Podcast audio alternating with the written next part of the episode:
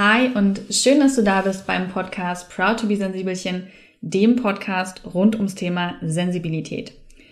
Ich bin Maria Anna Schwarzberg und ich spreche hier vorzugsweise mit mir selbst und anderen Menschen, die Wissenswertes, Spannendes, Ermutigendes und Lustiges zu erzählen haben.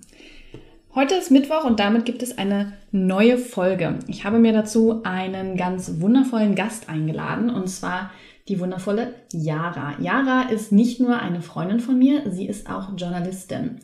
Und in diesem Zusammenhang ist sie sehr häufig mit dem Thema Abtreibung in äh, Kontakt gekommen. Und wir haben uns überlegt, dass wir genau dazu eine Folge aufnehmen wollen und haben eure Fragen gesammelt und die wird Yara heute beantworten. Aber bevor es damit losgeht, Hallo Jara und schön, dass du da bist. Hallo, vielen Dank. Es ist so schön, so schön deine Worte zu hören. ja, ich freue mich sehr, dass das heute klappt. Und Jara, erzähl doch mal, wer bist du denn genau und was machst du so? Oh, mir fällt das immer schwer, total über mich sowas zu sagen. Ich kenne es mhm. immer ein bisschen über andere, aber das weiß ich wahrscheinlich. Äh, mein Name ist Jara. Ich bin 29 Jahre alt, Journalistin, arbeite hauptsächlich als Reporterin fürs ZDF das heißt, ich mache ganz viele Fernsehbeiträge, bin auch noch nebenher Moderatorin und habe auch einen eigenen Podcast und behandle da eben immer wieder Themen, die irgendwie wichtig sind. Also fürs ZDF ist das wirklich von Politik über Sport, über ähm, gesellschaftlich relevante Themen. Und weil natürlich gesellschaftlich relevant eben auch gerade in der letzten Zeit und in den letzten im letzten Jahr auch vor allem ähm, Paragraph 219a und die Diskussion darum immer wieder großes Thema war, hat es auch mich beschäftigt. Und ähm, vom ersten Moment an eigentlich, als ich dieses Thema behandelt habe, habe ich so gespürt, das ist ein wahnsinnig wichtiges Thema. Und das ist ein Thema, was ganz, ganz viele Menschen beschäftigt. Und mittlerweile ist es auch so, dass die Sendungen damit auf mich zukommen und sagen, Mensch, Jara, wir haben da wieder ein Thema, ähm, da ist wieder was, könntest du da nicht was zu machen?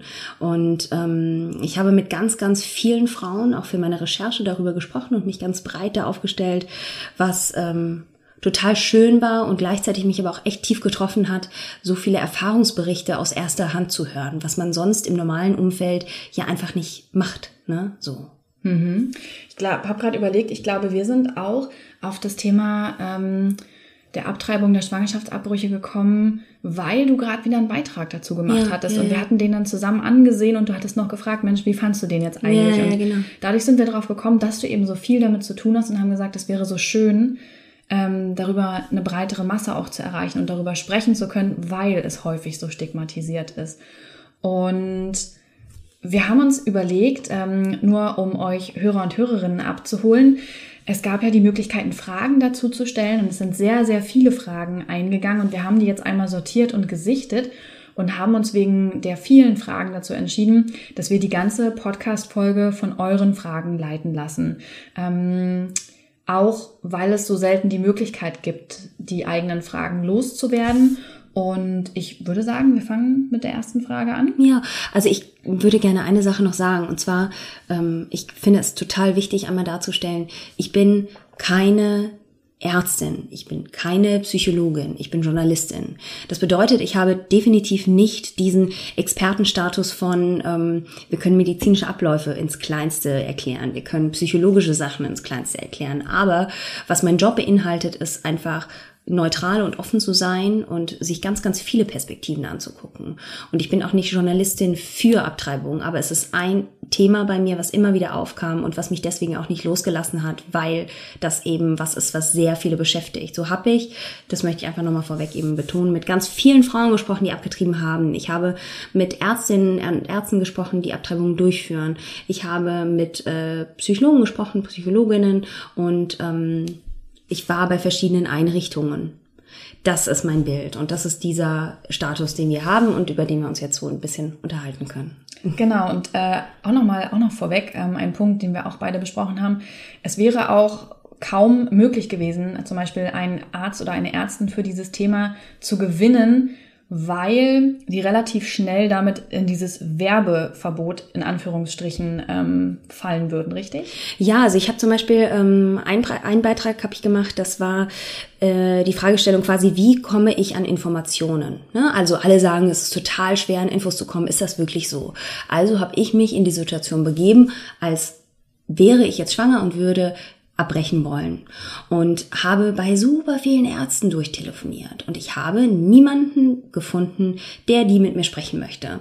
Und eine Frau hatte ich am Telefon, das war eine ganz tolle Ärztin, mit der ich mich lange unterhalten habe, auch wieder, das hatte ich ganz, ganz oft, ohne Kamera und so ist das in Ordnung, aber dann nicht. Und die sagte halt auch, äh, sie würde total gerne darüber sprechen und sie führt auch Abtreibungen durch. Aber ihre Mutter macht das auch und äh, äh, Praxis übernehmen und so. Ähm, die hatten damals schon irgendwie Drohungen und deswegen möchte sie das nicht machen, weil die Leute wirklich, nachdem sie mal irgendwann in der Zeitung oder sowas öffentlich sagte, einfach vor der Tür standen. Mhm. Und dann kommen halt die Lebensschützer, mhm. ne, die dann sagen, hier mit Plakaten und allem und dann geht's halt bis zum Morddrogen. Und da verstehe ich, dass die dann einfach, ähm, ja, so sehr sie vielleicht auch dieses Thema wichtig finden, sich nicht trauen, darüber zu sprechen. Ja, es ist immer wieder schade, finde ich persönlich bei allen Themen, nicht nur bei dem, dass Menschen ihre Meinung für die einzig richtige halten ja. und andere Meinungen dann so niedermachen. Das ist ja bei gefühlt allen. Total, so. aber da extrem. So schade. Wirklich. Dass ja. wir da nicht gegenseitig irgendwie den Respekt füreinander haben, zu sagen, deine Meinung ist eine andere die muss ja deswegen nicht falsch sein, ja, aber einfach eher in den Austausch zu gehen als. Ja, aber ich glaube, es ist auch ganz viel Angst und Unsicherheit, weißt du, weil mhm. wenn du Angst, also wenn du, du glaubst ja, deins ist so richtig, ähm, wenn du vielleicht auch Angst hast vor der anderen Wahrheit oder so ja. oder vor der anderen Meinung und das äh, bedeutet auch Größe, irgendwie alles zulassen zu können und sich anschauen zu können. Auf jeden Fall. Okay, dann starten wir mal rein mit der ersten Frage und diese lautet wie folgt. Bis wann sind Abtreibungen legal und wo kann ich mich beraten lassen, ohne Schuldgefühle gemacht zu bekommen? Im Internet findet man teils widersprüchliche Aussagen dazu. Also Abtreibungen sind in Deutschland erlaubt bis zur zwölften Schwangerschaftswoche. Ähm, alles darüber hinaus ähm, ist so eben nicht mehr ähm, erlaubt oder gilt dann eben auch nicht als schwanger, legaler Schwangerschaftsabbruch. Ähm, ja, jetzt kommt man natürlich dazu. Was ist, ähm, wo kann man hingehen, ohne Schuldgefühle zu bekommen? Ich glaube, das ist keine Frage, die man so einfach beantworten kann, denn das ist total individuell. Ähm, ich selbst, weil ich ja eben aus Recherchegründen dann geguckt habe, wie komme ich an Informationen, bin natürlich zuerst ins Netz gegangen. Das ist ganz, ganz schwer, da Informationen zu bekommen, weil es nicht objektiv ist. Ähm, denn die ersten Seiten sind im Netz ganz oft Paid Content, das heißt Seiten, die irgendwie bezahlt werden. Da kommen Seiten zum Beispiel von Pro Femina, was erstmal klingt wie, ah, für die Frau und super und da wird mir geholfen, aber das ist nicht so. Ähm, wenn man da mal ein bisschen recherchiert, dann merkt man, dass das eine sehr dubiose Seite ist. Ähm, die zum Beispiel auch sagt, wir beraten kostenlos und dann kommen aber auch über E-Mail zum Beispiel, würde ich niemandem empfehlen, sich darüber zu informieren. Denn die E-Mails, die da zurückkommen, sind ganz oft wirklich ähm, ja mit Inhalten der Lebensschützer. Also total wertend, überhaupt nicht neutral und Dementsprechend wird damit auch niemandem geholfen. Es gibt ganz viele Stellen, zu denen man gehen kann, wie zum Beispiel Pro Familia, eine der Klassiken, Klassikerstellen irgendwie. Äh, es gibt karitative Einrichtungen, es gibt Einrichtungen, die auch nicht ähm, sag ich mal, einer Richtung, zum Beispiel wie katholischen, evangelischen Kirche, wie auch immer zugehören, sondern wirklich auch offen sind. Da muss man einfach gucken, was in der Nähe ist und was man findet. Ähm, bei mir war es so, als ich da recherchiert habe, war Pro Familia das nächste und da bin ich hingegangen. Und ich habe, obwohl ich eben nicht in so einer Situation war, mich total unwohl gefühlt, weil diese Frau sofort meinte, Ah ja, Abbruch also, mhm. Und äh, alles gleich so notiert und es war total kalt und ich habe schon so gedacht, ey, ich will da einfach nur Informationen bekommen und obwohl ich nicht in so einer Situation war, ging mir das total eiskalt irgendwie so runter, weil das einzige, was man will, ist irgendwo das Gefühl bekommen, so es ist okay, dass ich da bin. Man fühlt sich ja so ein bisschen wie so ein rohes Ei und dann kann man es nicht noch brauchen, dass jemand mit dem Löffel so draufschlägt, sondern dass man mhm. irgendwie, dass es okay ist einfach. Ähm, allerdings ist das, wie gesagt, super individuell und ich würde, glaube ich, jedem raten, insofern ich das vielleicht kann, wenn man da ist und wenn man ähm, da mal hingegangen ist und man hat beim ersten Betreten kein gutes Gefühl, einfach wieder zu gehen. Im Normalfall gibt es mehr als nur eine Stelle. Mhm. Was dort bei mir war, ich habe halt gesagt, ich hätte gerne einen Termin und es hieß, es gibt keinen Termin und dann habe ich einen Zettel mitbekommen. Auf diesem Zettel waren dann andere Adressen.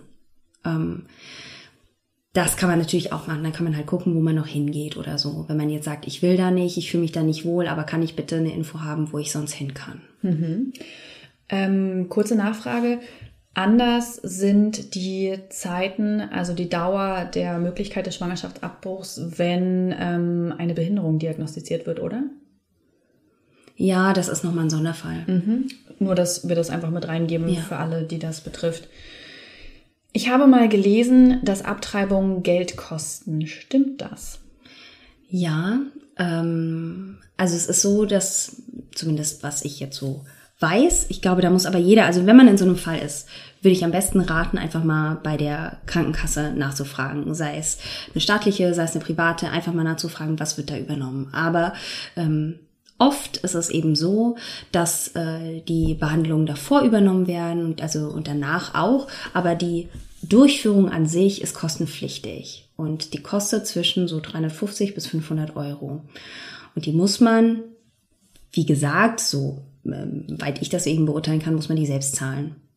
Mhm. Außer ähm, man ist so, hat so ein geringes Einkommen oder kein Einkommen, dann ist das natürlich ein Sonderfall, dann wird es auch übernommen, da wird einem auch geholfen.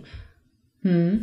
Ich äh, bin ehrlich gesagt sehr überrascht davon. Also in meinem Kopf war das so auch mein erster Gedanke bei der Frage, hä, das wird doch bestimmt bezahlt. Ich bin wirklich überrascht davon, dass man tatsächlich. Ja, aber weißt du, die Gesetzlage in diesem ganzen Bereich hm. ist noch so hinterwäldlerisch. Hm. Das ist ja Wahnsinn. Also auch Paragraph 218, 219a, also all diese Paragraphen, das ähm, wäre eigentlich sogar ein bisschen unlogisch, wenn man jetzt sagen würde, okay, die Kosten werden aber übernommen, mhm. aber die Ärzte dürfen nicht mehr informieren. Ja, das so. entspricht eigentlich der gesetzlichen Lage, ne? Mhm. Krass. Ähm, warum ist das immer noch so ein weibliches Thema? Hm, per se ist es ja mal ein weibliches Thema, weil es Frauen, uns Frauen irgendwie auch betrifft und ähm, wir allein ja so eine Entscheidung, naja, nicht unbedingt nur allein tragen, aber am Ende sind wir Frauen ja diejenigen, die diese Entscheidung fällen müssen. Mhm. Und das ist was, ich finde es ja auch schön, dass es ein weibliches Thema ist. Also bedeutet aber auch, was das eben nicht ist, dass man sich da ja austauschen kann und können sollte. Das ist eben nicht so. Und ich glaube, da kommt wir einfach an den Punkt, es sind ganz, ganz viele Unsicherheiten da, es ist ganz, ganz viel Angst da. Ich habe, als ich für meinen ersten Beitrag recherchiert habe, mit zwölf Frauen gesprochen, die mir alle ihre komplette Geschichte ähm, erzählt haben, warum sie abgetrieben haben, ähm, wie das alles lief. Und manchmal haben wir zwei Stunden darüber gesprochen. Ich hatte das Gefühl, ich war die Person, für die, denen sie sich öffnen können, die einfach da war, die einfach zugehört hat, die es einfach mal aufgenommen hat und sie mhm. nicht gewertet hat. Und das fehlte denen. Also eine sagte mir zum Beispiel, ähm, dass sie schwanger war, als gerade diese Diskussion mit Jens Spahn und so alles erst aufkam und in ihrer Arbeit wurde das wirklich von morgens bis abends diskutiert. Und in dem Moment hat sie sich nicht getraut zu sagen, übrigens, ich bin gerade schwanger und ich kann unter keinen Umständen dieses Kind behalten. Ähm, ich würde gerne mit euch drüber reden, ne? weil einfach die, dieses Bild meist, also die Diskussion auch meist von den Männern bestimmt waren. Und mhm. das ist das Problem, glaube ich, ganz oft. Deswegen ist es vielleicht auch noch ein weibliches Thema, weil es ist sehr leicht, und das möchte ich jetzt mal so allgemein aufbrechen, es ist sehr, sehr leicht, über ein Thema ähm, sich eine Meinung zu bilden. Von dem man vielleicht aber auch keine Ahnung hat, weil man hat so sein gefertigtes Bild im Kopf und da sind wir wieder so ein bisschen am Anfang, was wir vorhin schon hatten und das ist so, das passt einem einfach. Mhm. Und jetzt kommt jemand anders, der sieht das anders. Man selber findet das aber total bescheuert.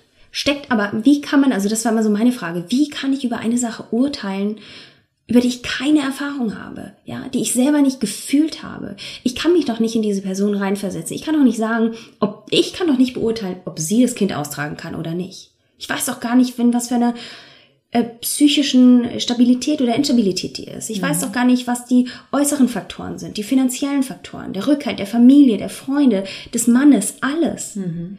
Und ähm, Deswegen ist es wahrscheinlich ein weibliches Thema, weil ganz oft Männer ein vorgefertigtes Bild haben, das sehr laut kundtun und Frauen dann, wie so oft, ganz klein werden und sich nicht trauen, darüber zu sprechen und nicht trauen zu sagen, hey, hier, hallo, bei mir ist es aber gerade so und so. Natürlich, weil man verurteilt wird ganz, ganz schnell, weil es immer noch ein stigmatisiertes Thema ist, über das man nicht spricht. Mein Körper gehört mir und ich schätze ungeborenes Leben. Wie kann man das beides zusammen kommunizieren? Ich glaube, hm, sehr schwere, sehr große Frage. Ich glaube aber auch einfach eine sehr individuelle und genauso, also das ist ja auch eine Entscheidung. Und wenn man selbst sagt, dass man ein Kind eben behalten will, dann ist das eine Entscheidung. Und es ist, glaube ich, also das sagen mir immer wieder alle Frauen. Es ist keine Entscheidung, die man leichtfertig trifft. Ich habe keine, ich habe mit keiner Frau gesprochen, die gesagt hat, es hat mir einfach nicht gepasst. Hm. Sondern jede Frau, die mit, mit der ich gesprochen habe, die so eine Entscheidung getroffen hat, ähm, hat diese Entscheidung sehr, sehr lange und sehr wohl überlegt. Und es ist ihr nicht leicht gefallen, weil es was körperlich schon mit einem macht, weil es was psychisch mit einem macht, weil es komplettes Leben auf den Kopf stellen kann. Und ähm, wenn man dann eben trotzdem zu dem Entschluss kommt und sagt, nee, ähm, ich kann das nicht, ich schaffe das nicht, egal in welcher Lage ich bin, ich möchte dieses Kind bekommen, ist es doch total schön. Dann ist es doch die, die Entscheidung genauso wie es aber schön ist, wenn sich jemand eingesteht, ich, ich halte das nicht durch. Hm. Mein Leben ist danach kaputt, ich kann das nicht. Dann ist das auch eine Entscheidung, die man trifft, die man respektieren muss. Und so, glaube ich, passt das für mich schon zusammen. Jeder Körper ist individuell und für jeden gilt das Gleiche. Es ist mein Körper und meine Entscheidung.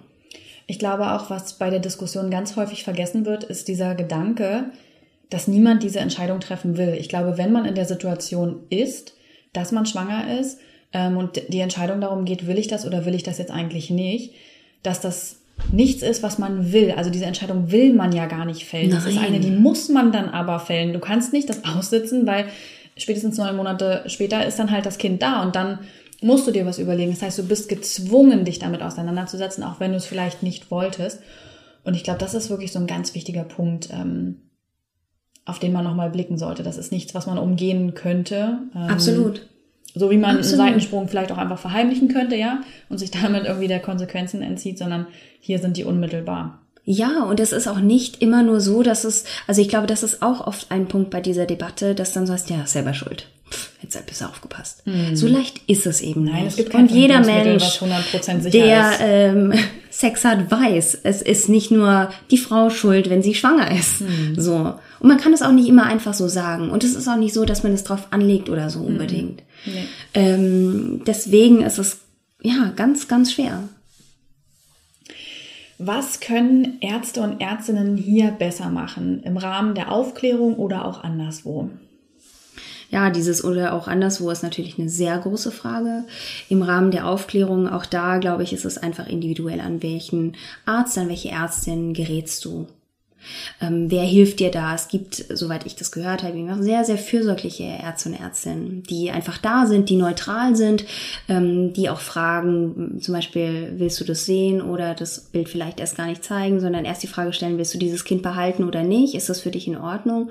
Ähm, was ich eben aber auch gehört habe, ist die andere Seite, dass mir viele Frauen tatsächlich, und ich ja, es waren eigentlich mehr, mehr, mehr diese Meinung der Frauen, die gesagt haben, es war furchtbar. Die haben mir einfach das Ultraschallbild gezeigt. Die haben mir einfach das sofort die Diagnose gegeben und gesagt, als wäre das jetzt ähm, Gesetz und das ist in Ordnung. Und zwar gar keinen Raum dafür gelassen, dass es eine andere Möglichkeit gibt als ich will dieses Kind haben. Und ich glaube, das können vielleicht Ärzte und Ärztinnen anders machen, mhm. dass sie neutraler sind, wozu sie ja eigentlich auch verpflichtet sind und dass sie da ähm, vielleicht auch eher im Wohle der Frau agieren. Das ist die eine Seite. Allerdings ähm, habe ich da jetzt auch wieder gelernt, das fand ich auch sehr, sehr spannend. Ich war bei einer ähm, Frau, die in einer Beratungsstelle arbeitet, das ist eine Psychologin und die hat eben auch eine Beratungsstelle. Und die sagte, das ist die ganze Krux auch an diesem Paragraphen. Man soll einerseits bei der Beratung eben schon ähm, im Sinne also zum Schutz des ungeborenen Lebens beraten. Heißt ja eigentlich für die Schwangerschaft, für das Kind. Gleichzeitig sind sie aber auch dazu verpflichtet, ähm, neutral zu beraten und zum Schutz der Frau quasi. Und diese drei Dinge lassen sich einfach nicht vereinbaren. Und dementsprechend ist es unglaublich schwer und alles Auslegungssache, ja. Wenn du jetzt an jemanden gerätst, der dir sagt, es ist leichter ähm, für mich einfach zum Schutz des ungeborenen Lebens zu argumentieren, tja, hm, so. Also ich glaube, dieses, wir sind da einfach schon, was kann man besser machen? Ähm, das Gesetz ist einfach eins, was nicht mehr zeitgemäß ist. ähm, aus meiner Sicht, aber auch aus der Sicht dieser Frauen, mit denen ich gesprochen habe und auch aus Expertensicht von der Psychologin zum Beispiel, von der Ärztin und so. Ähm, das ist vielleicht ein Punkt. Und ich glaube, die Leute einfach auch zu sensibilisieren. Also jemand, der darüber nachdenkt, eine Schwangerschaft abzubrechen und da irgendwo hinkommt, sei es zu einer Beratungsstelle oder in eine Praxis, einfach ein Gefühl dafür zu bekommen, okay, fühle ich mich da wohl oder nicht. Und wenn das erste Gefühl ist, nee, diese Person sieht mich nicht als Ganzes und die sieht mich auch nicht neutral und die will mich in eine Richtung drängen, dann lieber ähm, den Mut packen und einfach aufzustehen hm. Ich, das ist, glaube ich, ganz dolle schwer, wenn man wie in so einer Starre vielleicht auch ist. Aber ich glaube, das hm, ist unglaublich wichtig, da dem Gefühl zu folgen und der inneren Stimme.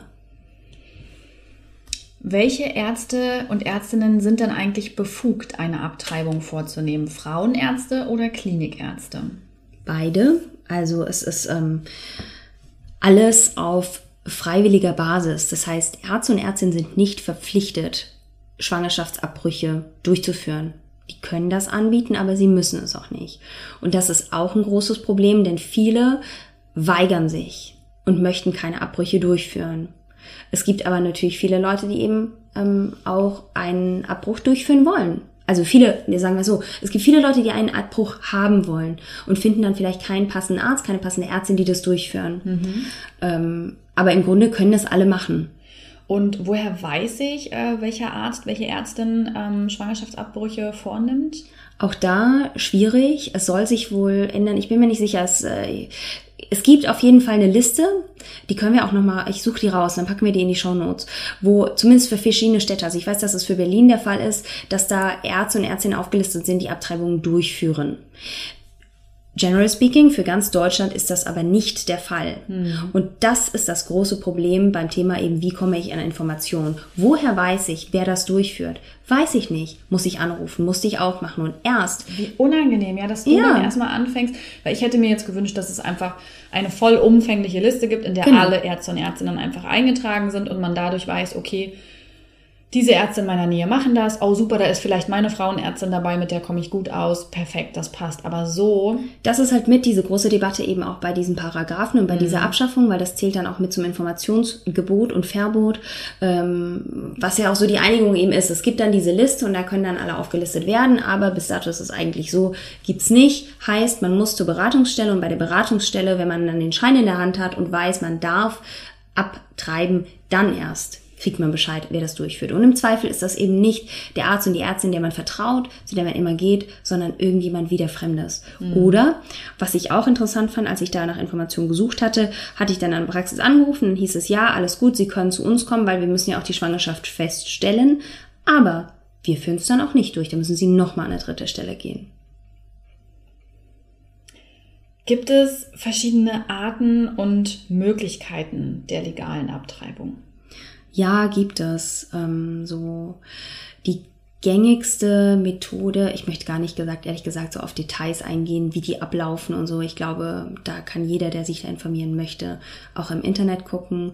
Es gibt verschiedene. Es gibt die medikamentöse ähm, Abbruchmethode. Es gibt eine sehr gängige Methode, weil es ja dann doch eben einfach auch eine Weile dauert, bis man das Ganze feststellt und bis man dann auch einen Arzt gefunden hat, eine Ärztin gefunden hat. Meistens ist es ja auch so, dass man erstmal irgendwie denkt, ähm, ach nee, ist doch nicht oder ich habe die Pille danach genommen und dann verzögert sich alles, was ja auch wieder normal ist und dann gehen so die Tage und Wochen irgendwie ins Land. Ähm, und dann greift man im meisten Fällen zur ähm, Absaugmethode. Ähm, und dann gibt es noch das Ausschaben. Also das beides findet in der Klinik auch statt. Das ist ein medizinischer Eingriff. Genau. Gibt es danach eine weitere Betreuung? Nein. Und das ist ein ganz, ganz großer Punkt. Also ich habe mit so vielen Frauen gesprochen, die das total als belastend und teilweise auch traumatisierend empfunden haben. Also mir hat eine erzählt zum Beispiel, das fand ich echt krass. Die kam dahin und ähm, muss man sich ja vorstellen, wie man sich da fühlt. Man, das ist keine Entscheidung, die man leicht fällt. Man ist total fertig und man geht da hin und dann hat man diesen Termin und im Zweifel nimmt man nicht mal jemanden mit, weil man sich vielleicht auch nicht mal traut, mit jemandem darüber zu sprechen und die Person mitzunehmen oder so, ja. Mhm. Und dann geht man da ganz alleine hin und dann hat man diesen operativen Eingriff, der ja auch einfach schmerzt. Und man braucht, weil es eben auch eine Form von einer Geburt ist, man braucht einfach danach und die Hormone sich ja auch einfach einschalten. Der ganze Körper legt schon los und sagt, hallo, ich bin bereit. Das heißt, danach braucht man eine Art Wochenbett. Und ähm, man fühlt sich auch nicht gut. Und man sollte sich auch diese Auszeit nehmen und einfach zum Beispiel auch zu Hause sein. Und bei dieser einen Frau war es eben so, dass sie halt auch sagte, ich lag dann da in einem Raum mit sechs anderen Frauen, äh, bin aufgewacht und in dem Moment kam die Schwester rein und hat gesagt, ja, sie haben jetzt noch 15 Minuten, dann müssen sie gehen. Das war das war so das, ne? Also sie war total fertig, ihre Hormone im Keller, ihr ging es überhaupt nicht gut, sie ist gerade aufgewacht von diesem Megaschritt und wahrscheinlich noch ganz viele Gefühle im Kopf von, oh mein Gott, also ich weiß, dass sie zum Beispiel eine war, die nie daran gezweifelt hat an dieser Entscheidung und trotzdem ist man kein Stein, mhm. so, ne? Und dann liegt sie da und das Erste, was es ist, ist so, in 15 Minuten können sie gehen und wir haben auch welche gesagt, dass sie halt da lagen in einem Raum, wo auch Frauen sogar schwanger waren oder Kinder gekriegt haben und so, ja. Also es ist alles gemischt und das alles in einen Raum geworfen, das ist einfach ein Hammer. Ich finde halt auch das so unfassbar vermessen und respektlos zu sagen, okay, wir trauen dir die Entscheidung nicht zu, ähm, ob du einen Schwangerschaftsabbruch möchtest oder nicht. Deswegen musst du vorher zu einer Beratungsstelle, das musst du dir attestieren lassen. Erst dann darfst du dir einen Arzt irgendwo suchen oder eine Ärztin, die dann diese Abtreibung vornimmt. Aber hinterher, ja, du kriegst nochmal eine medizinische Versorgung irgendwie in Regulärtermin, aber da gibt's dann keine Beratungstermine mehr. Ja. So, das ist dann so ein hey, leb damit. Oder wenn es ganz schlimm wird, dann kannst du natürlich immer noch psychologische Hilfe in Anspruch nehmen. Was man ja aber einfach wahrscheinlich präventiv viel mehr vorbeugen könnte, wenn man da freiwillige, nicht äh, festgelegte, sondern freiwillige Beratungsangebote ähm, bieten würde. Das finde ich, das zeigt das nochmal so krass auf, wie groß der Spagat eben ist, auch in der gesetzlichen Festlegung und wie, wie es menschlich dem gegenüber steht. Absolut. Dieses Gesetz zeigt ja eigentlich schon, dass die Frau ähm, entmündigt ist quasi mhm. und ihr wird ja auch jegliche Würde irgendwo und Selbstbestimmung entzogen. Und das ist ein Hammer. Im Jahr 2019, wo wir über Gleichberechtigung sprechen, ähm, gibt es ein Gesetz, was jeglicher Frau eigentlich die Selbstbestimmung nimmt. Ne? Also du kannst auch nie selber für dich entscheiden. Du musst und dann auch noch, ähm, du musst eine Beratungsstelle, du musst drei Tage verstreichen lassen, bis du dann weitergehst zur nächsten Stelle, die dir dann vielleicht ähm, entweder die Abtreibung direkt durchführen oder dich nochmal weiterschicken zum nächsten Arzt, Ärztin, die das dann durchführt. So. Ähm, und gleichzeitig das Gesellschaftliche, was immer noch drauf liegt. Man kann nicht darüber sprechen. Also ich habe ja auch in, in meinen Insta-Stories dann immer darüber berichtet, wenn ich was gemacht habe, wie viele Frauen mir geschrieben haben daraufhin und gesagt haben, hey, übrigens, ich auch. Ähm, und bei mir war das so und so. Das hat mich ganz tief getroffen, weil ähm, ich es einerseits super schön fand, dass sie bei mir, also so das Gefühl hatten, sie können sich mir anvertrauen. Und gleichzeitig bin ich aber auch ähm, natürlich keine Beratungsstelle und bin keine Psychologin und keine Ärztin. Und ich würde mir einfach wünschen, dass man mehr darüber spricht, dass es okay ist. Mhm. Auch, dass man es mit seinen Freunden teilt und dass man es auch mal in der Gesellschaft, in der Diskussion sagen kann, ohne angeguckt zu werden.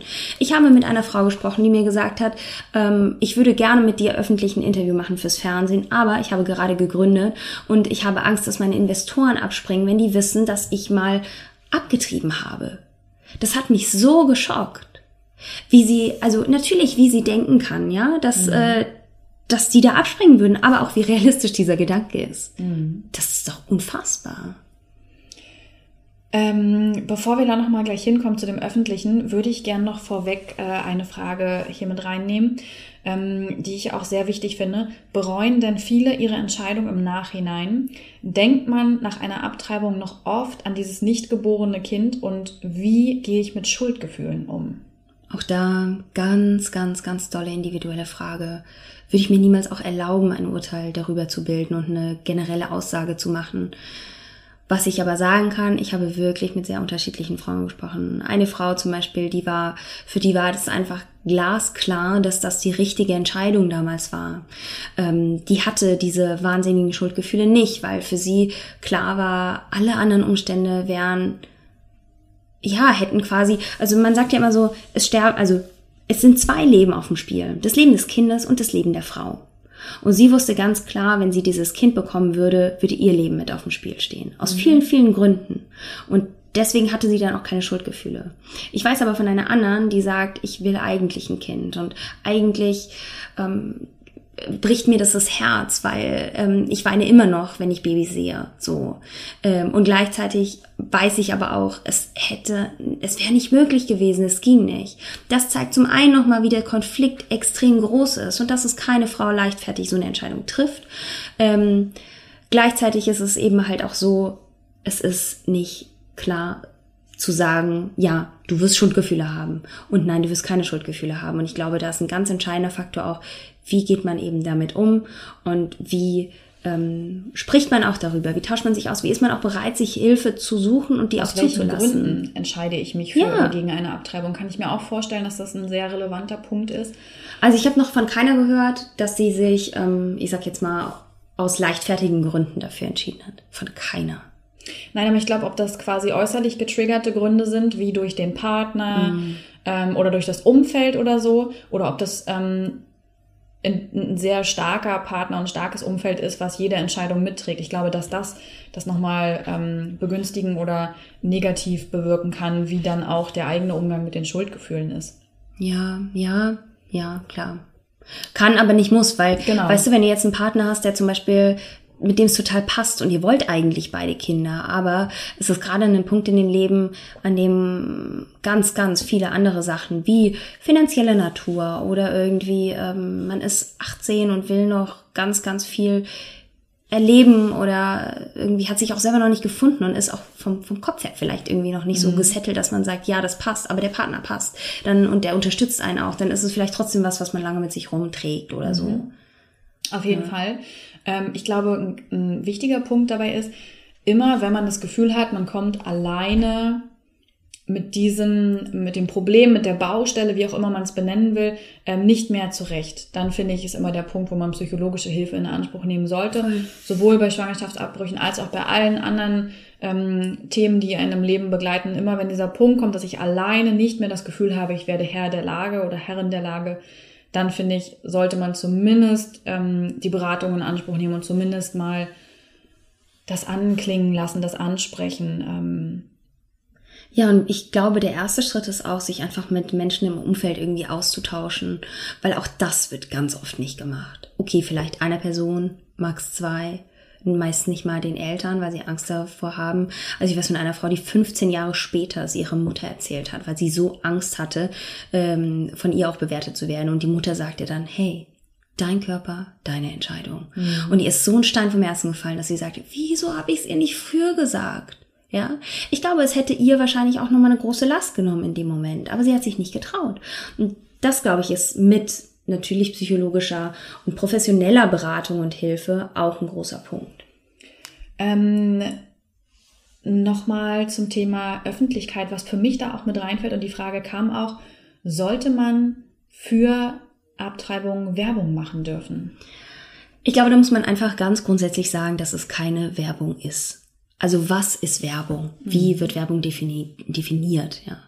Ähm, gut, ich habe mit ein Interview gemacht mit einer Frau von der katholischen Kirche, die natürlich sagt, so die sitzt auf diesem Ausschussrat und die sagte natürlich, ähm, ja, das ist der schmale, äh, ist ein sehr schmaler Grad zwischen Werbung und Information, aber um was es da wirklich geht und das ist, das ist reine Information.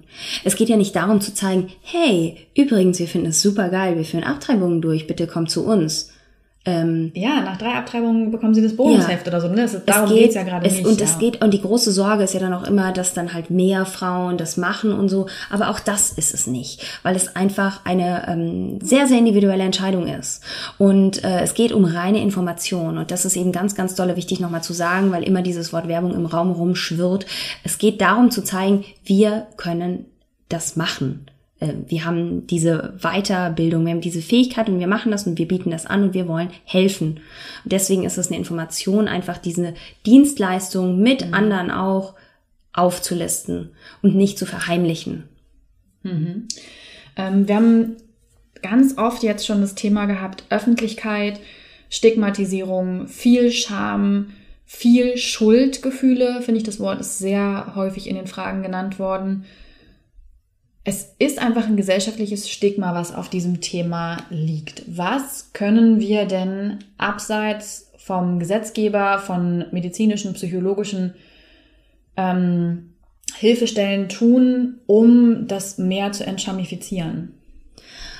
Auch da, ich glaube, es hilft einfach drüber zu reden. Also ich, ähm, ich versuche halt meinen kleinen bescheidenen Teil irgendwie dazu beizutragen. Und deswegen ist mir das immer wieder ein Anliegen, darüber zu berichten.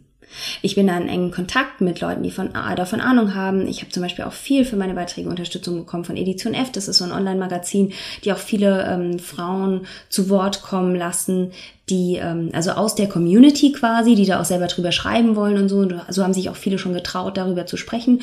Und je mehr ähm, da ein Raum für geschaffen wird, desto mehr findet Austausch statt, desto mehr wird auch irgendwie ist so eine Dynamik, so eine Kraft und man traut sich, man kriegt irgendwie Stärke und Unterstützung.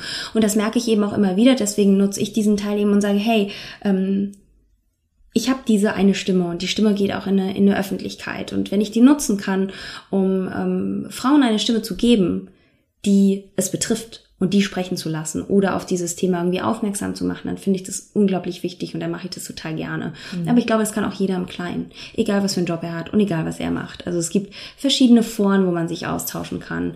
Es gibt aber auch ähm, soziale Medien, die großartig sind für sowas. Nicht nur um irgendwie zu gucken, was gerade so Neues darum kursiert, sondern auch einfach mal zu gucken, ähm, okay, wie kann ich da vielleicht meine Stimme nutzen? Mal irgendwie einen Post machen, der aufmerksam macht, mal irgendwie mitdiskutieren, mitkommentieren, äh, zu sagen, hey, hier, ich auch, sich zu trauen. Mhm. Und vielleicht auch einfach Raum für unterschiedliche Meinungen zu lassen. Nicht nur wenn das Thema aufkommt, sofort zu sagen, ich sehe das so und so und so, sondern einfach Raum zu lassen für beide Möglichkeiten, sich sowohl für als auch gegen ein Kind zu entscheiden. Ja, also ich würde mir auch ähm, da so ein Gleichgewicht zwischen Mann und Frau ehrlich gesagt wünschen. Was ich immer wieder das Gefühl habe, ist eben, dass wie schon gesagt, Männer sehr, sehr dominant sind in, und sehr schnell ein Urteil fällen und sehr hart sind. Das können auch Frauen sein, ja. Ähm, aber vorrangig in diesen Debatten sind das doch auch mal irgendwie Männer. Wenn man so in der Öffentlichkeit mal guckt, wer da so sich lautstark irgendwie vortut, sind es hauptsächlich Männer und das ist schade, denn ähm, ja, es ist so ein, so ein Machtverhältnis und es ist dann auch irgendwie, dass Frauen sich nicht trauen zu sagen, hier. Und wenn da mehr Frauen Mund aufmachen würden und auch mehr Frauen sich da unterstützen würden und sich auffangen würden, würden sich, ähm, ja, würde da vielleicht so ein Gegengewicht gehalten werden und dann würden vielleicht auch Männer leiser werden. Von Männern würde ich wünschen, dass sie einfach mal offener sind, fragen oder auch wenn es nicht der Fall ist, vielleicht einfach mal mit ähm, ihrer Freundin oder einfach mal so in einer, in einer Runde bei einem Glas Wein oder einem Bier einfach mal fragen, hey, wie ist das eigentlich? Oder wie steht ihr dazu? Oder können wir uns mal austauschen oder so? Einfach mehr Offenheit. Das fände ich unglaublich schön. Ich habe das noch nie gehört, dass irgendwie auch im privaten Kreis mal so ein Thema von einem Mann gestartet wurde mit einer offenen Frage von Frauen schon. Mhm. Kommunikation als Schlüssel. Ja, glaube mhm. ich schon. Mhm. Ich danke dir erstmal dafür, dass du all diese Fragen beantwortet hast. Und ich habe zum Ende des Interviews immer noch drei Fragen für meine Gäste. Und die erste Frage ist, Jara, bist du ein Sensibelchen? Oh ja, schon. also ich meine, du kennst mich ja jetzt auch so ein bisschen, ne? Ich glaube, wenn ich dir meine äh, so Begegnungen sage, ich bin schon jemand, der ähm, die irgendwie beruflich natürlich das kann, so eine Rolle einzunehmen und das ist es dann aber auch für mich. Also das kann ich voll gut. Ich kann meine Stimme nutzen, ich kann irgendwie vor der Kamera sein und ich habe da auch dann meinen Job und das ist voll in Ordnung. Und dann bin ich so diese taffe Frau vielleicht, aber ich habe es dir vorhin schon erzählt, wenn ich in den Raum komme bei einer Veranstaltung oder so ähm, und die Leute nicht so gut kenne, dann stehe ich da erstmal und ähm, guck auch lange und tu mir da schwer, auf diese Menschen zuzugehen, wenn ich das nicht beruflich muss und fühle auch ganz viel. Also ich habe ein krasses Gefühl für für Menschen und Stimmung und Dinge, das schon. Vielleicht habt ihr es an, an Jaras Moderatorenstimme zwischendurch gemerkt, wenn, wenn Jara an ihrer Moderatoren Informationsgebungsrolle ist. Ich finde deine Moderatorenstimme sehr, sehr schön. Immer wieder. Danke. Die zweite Frage ist, Jara, hast du eine Buchempfehlung, die du mitgeben willst? Ähm, Geh, wohin dein Herz sich führt, heißt das. Das finde ich unglaublich schön. Das ist ein sehr dünnes Buch, was man sehr schnell lesen kann. Hat ganz dolle viele Weisheiten, so zwischen den Zeilen auch. Ähm, ist auch kein so ein, also auch inhaltlich kein so ein schweres Buch, ist eines, was eben nicht immer so empfohlen wird, glaube ich. Ähm, und ich habe das unglaublich gerne gelesen und es steht bei mir sehr präsent im Regal, dass ich es immer wieder auspacken kann, weil das so ein, so ein Herzbuch ist und das mag ich. Und die dritte Frage, stell dir vor, du könntest allen Menschen was sagen. Also es würden dir wirklich alle auf einen Schlag einmal zuhören. Was würdest du den Menschen gern mitgeben? Das ist sauschwer. Mmh. Vielleicht genau das. Also das habe ich für mich gelernt in meinem Leben und ähm, ich sehe das immer wieder. Ich, ich mache ja auch einen Podcast und da geht es ja auch darum, wie Menschen so an so Wendepunkte in ihr Leben kommen und wie sie damit umgehen. Und was ich immer merke ist, wenn Menschen auf ihr Herz hören, dann ist es immer ganz, ganz dolle wertvoll das ist nicht immer der einfachste Weg. Manchmal kann auch sein Herz hören auch echt schmerzhaft sein. Ähm, aber für mich persönlich ist es der ehrlichste Weg und das ist was, was ja einen immer irgendwie stärker macht. Deswegen, ich glaube auch, es würde uns allen so ein bisschen mehr Harmonie und Frieden vielleicht bringen und Menschen zusammenbringen, Offenheit und auch vielleicht bei so einem Thema, bei dem wir gerade waren. Wenn man so ein bisschen mehr auf sein Herz hört, dann ist das schon ziemlich super. Und Jara, wenn die Menschen jetzt sagen, sie möchten mehr von dir hören, wo können die dich denn finden? Hm, ähm, Außer wenn sie den Fernseher anschauen manchmal. ja, manchmal kann man mich da auch sehen. Und ansonsten äh, bei Instagram ähm, unter Hello Yara. Äh, ich habe auch eine Website, die heißt genauso. Ja, aber das ist eigentlich, also bei Instagram kann man mich sehen und da kann man mich auch anschreiben. Und ich schreibe auch immer gerne zurück. Ich finde das ganz schön. Und ich habe auch einen Podcast und der heißt genauso und da findet man mich auch, wenn man wie du meine Stimme mag. Ab ja. und zu mal.